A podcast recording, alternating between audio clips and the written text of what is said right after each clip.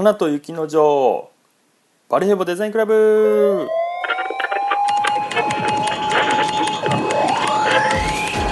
はいどうも、えー、始まりました、えー、ラジオの時間でございます。えー、っとですね、えー、隣で、えー、今叫びましたけどもついに「えー、アナと雪の女王」を見ました。えー、ツタヤに置いてなくてですねもうどこで見りゃいいんだよって思ったんですけど、えー、ついに、DVD が置いてあってですね借りることができまして、えー、子供たちと鑑賞いたしました。あのー、正直うんなかなかうんコメントしづらいですけどもまあなんかそんな騒ぐほどかなっていうところではあったんですけど、まあ、あのね一番有名なあの曲が主題歌というかあの、ね、歌う曲がありますけどあの曲を日本語版でこう見てて歌い出すともう子供たちがもうそれはそれは大合唱で2歳の娘でさえもニョニョニョニョニョって言いながらですねあの歌っててですねもうその姿を見て0歳の娘まで発狂してもう何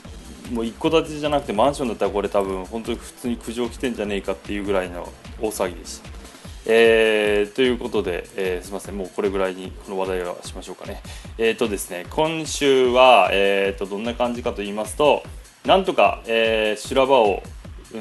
くぐり抜け、えー、ちょっと、ほんのちょっと余裕があるかなぐらいです。ほんのちょっと、もう、なん、なんだろうこれっていうぐらいですね、もう。ほんのちょっとって言っても夜も仕事してるのでまああのうんだけどどうかな。結局来週からまたちょっと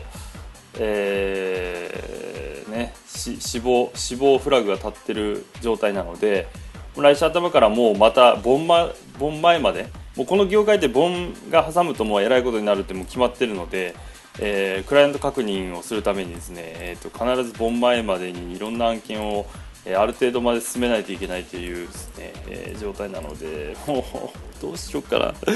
もうまあありがたいですよ。本当にありがたいんですけど、えー、っとですね、もう本当に大変なことになってて、まあ本当ありがたい限りですね、本当に。もう今9月の、えー、9月いっぱいまでの、えー、ご予約も今、えー、来てまして、もうそれも、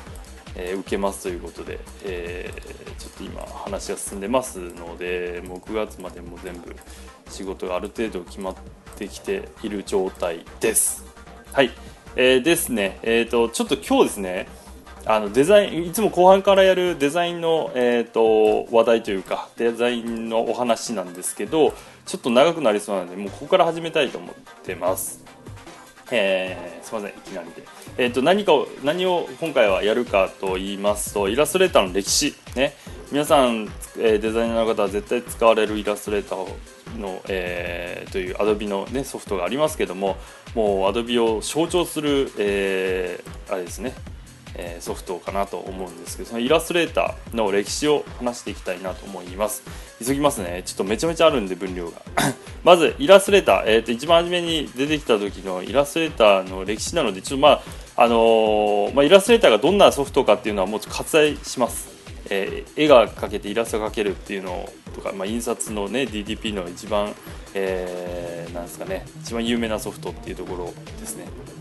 で、えー、割愛しますね、えーと、イラストレーターの歴史 Adobe イラストレーター1.1、えー、1987年に発売されたバージョン1.0はすでにあすぐにバージョンアップされたため実際多くの市場に出回っていたのはバージョン1.1、えー、バージョン1.1では描画の、えー、基本となる、えー、ペンツールや楕円ツールなどに加え変形を行う拡大縮小ツールなど、えー、たった13のツールしかなかったと。ね。だけどまあこれでも自由な曲線が書けると画期的なプログラムとして多くのデザイナーたちに驚きを持って支持された、ね。えー、次イラストレーター88、ね、これ1988年の3月に、えー、出されたので88次、まあ、バージョンでいうと2ですよね。大幅に機能アップされた新バージョンではリリース年である、えー、1988年を、えー、の、えー、名前にして、えイラストレーター88としてリリースされたと。日本では88と呼ばれ多くのユーザーに親しまれたバージョン、ね。えー、まあ、ブランブレンドツールが追加された点と CMYK によるカラー指定が可能になったと。ですね。次、えー、イラストレーター、えー、3.0バージョン3.0はイラストレーターにとって初といえる大型のメジャーアップデートだった。このバージョンではでの特に注目すべき点は、えー、ATM、えー、Adobe タイプマネージャーのリリース、えー、レーザーライターで、えー、出力される。フォントのアウトラインデータはプリンター側に出力されていたためユーザーは、えー、アクセスすることはできなかったが、えー、これでできるようになったと。まあ、とにかく、えーと、綺麗に、えー、プリンターで出力できるようになったってことですよね、こうから。うん、かなり革命的なこう多分、うん、革新的なことだったと思います。えー、次、イラストレーター5.0。えー、これで発売日が1993年の6月ですね、えー、マッキントッシュ版では、えー、3, 分3年ぶりとなるメジャーアップデート、アップルとマイクロソフトが提携し、えー、トゥルータイプフォントが、えー、開発されて以来日本語のアウトラインフォントが増ええー、デザインのバリエーションが幅広がったと、えー、今今では当たり前のプレビューを行いながら作業できる最初のバージョン。そうなんだ。こ,、えー、このバージョンのあたりから、えー、大手出版社などで、えー、DTP 化が進みこれまでの電算社食に代わってデジタルでの、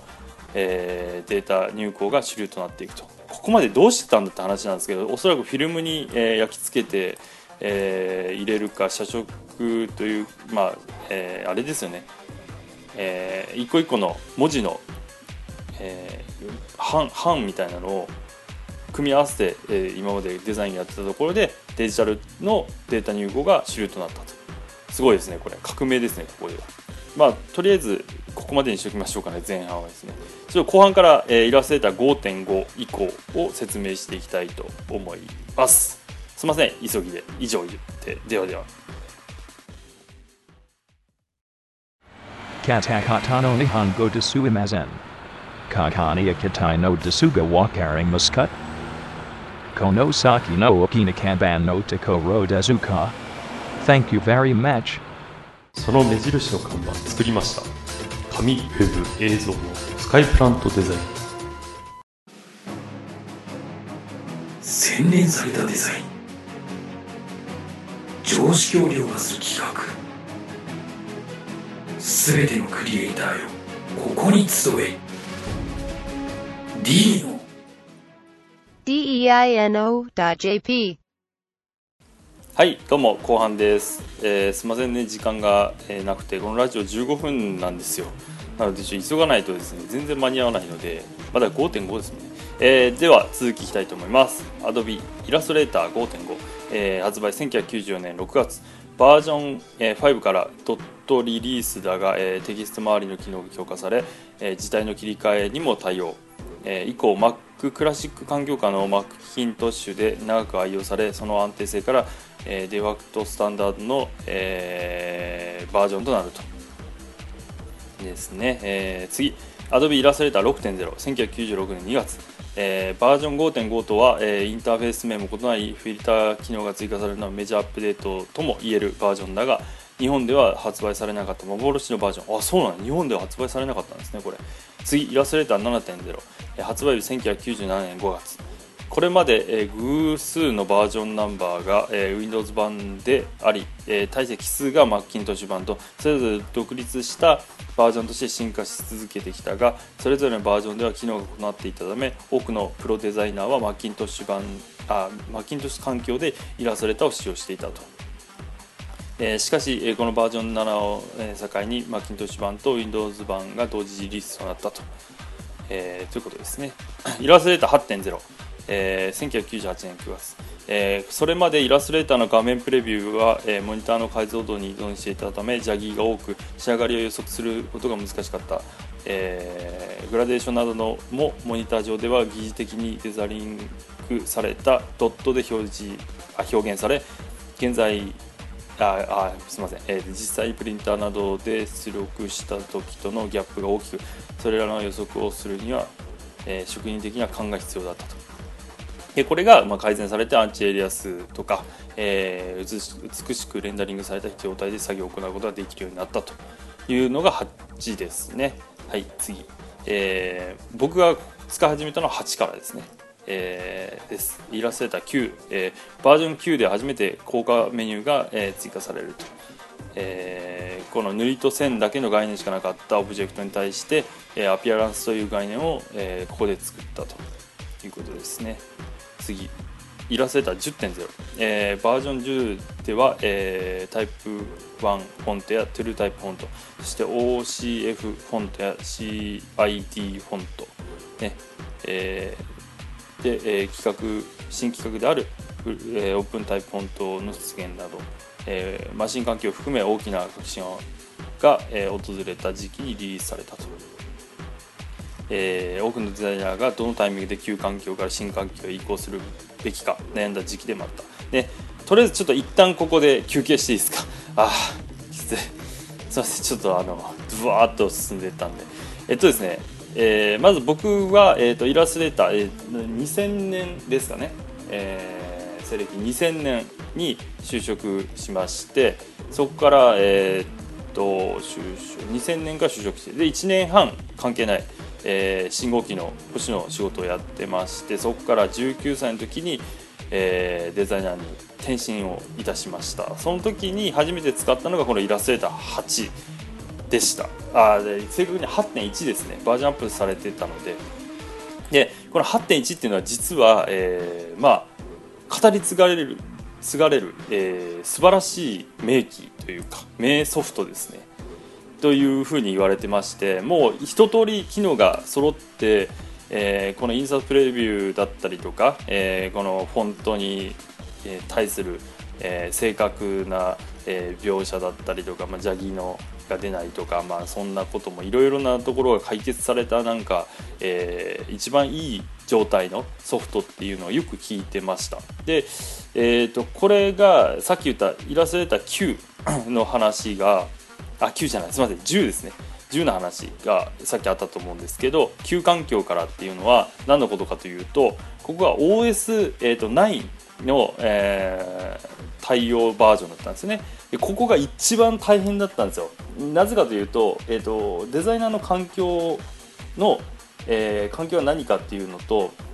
えー、と印刷会社の環境は何かっていうので相違があると印刷がうまくいかないんですよ。で思った通りの印刷をやるには印刷会社はデザイナーの環境に合わせないといけないという鉄則があるのでじゃあそれに合わせようってなったって、えー OS9 と OS10 を両方入れないといけない上にその両方の OS 環境の中にイラストレーターを入れないといけなかったんですよね。もうむちゃくちゃ大変でもうこの時印刷会社はバッタバタ倒れたんですよ。まあそれはそうですよね。設備投資がそれは半端じゃないのででまああの Windows バーその上に Windows バージョンも当然あるのでなのでもうこの時は結構印刷会社の方はイラストレーター8.1とかまでしか対応しませんよとか9までしか対応しませんよとか結構多かったです。もう OS も、えー9だけでお願いしますとか。もうなんかそんなことが結構あって新しいすごい大手の印刷会社さんとかはもう一気に導入して、まあ、それ有力がありますからね。もう一気に導入してもう全部の OS バージョン対応しますよみたいな。でさらにイラストレーターのバージョンも何でも濃いですよみたいな。ことをやってました。ですね。すごく懐かしいですね。本当にあのここの時期は大変でですね。もうあのデザイン業界ですら、えーその OS9 と OS10 どっちを入れるかみたいな。しかも OS10 も初めの時はインターフェースが全然違ったのでもうおあ全然違う。で OS9 と10の使い方が全然違ったんですよ。なのでもう革命を起こす起こしたって感じだったんですよね。なのでそんな状況で OS9 から10に変わってすぐに使いこなせるかというともう本当別 OS だったのでなんか全然これ使い方わかんないし全然使えねえよ。あとフォント。オープンタイプのフォントが、えー、とこの時に、えー、と OS10 の、えー中には入れれたんですけどこのタイプタイプ系あタイプなオープンタイプとかトゥルータイプとかのフォントの形式の対応がその OS によって違ったんですよね。なのでこの OS にはこのタイプあこのフォントが使えるけどこの OS には使えないっていうのが出てきて、まあ、印刷会社もデザイナーももう本当に大変な思いをしてもうあの宿泊してました。なのでこれ結構固まるまですごい時間かかった。もう若干黒歴史と言われてもおかしくないぐらいの時期だったのであの知ってる方は結構思い出すかなと思います。すいません。時間きました。ではでは。あ続きは来週で。ではでは。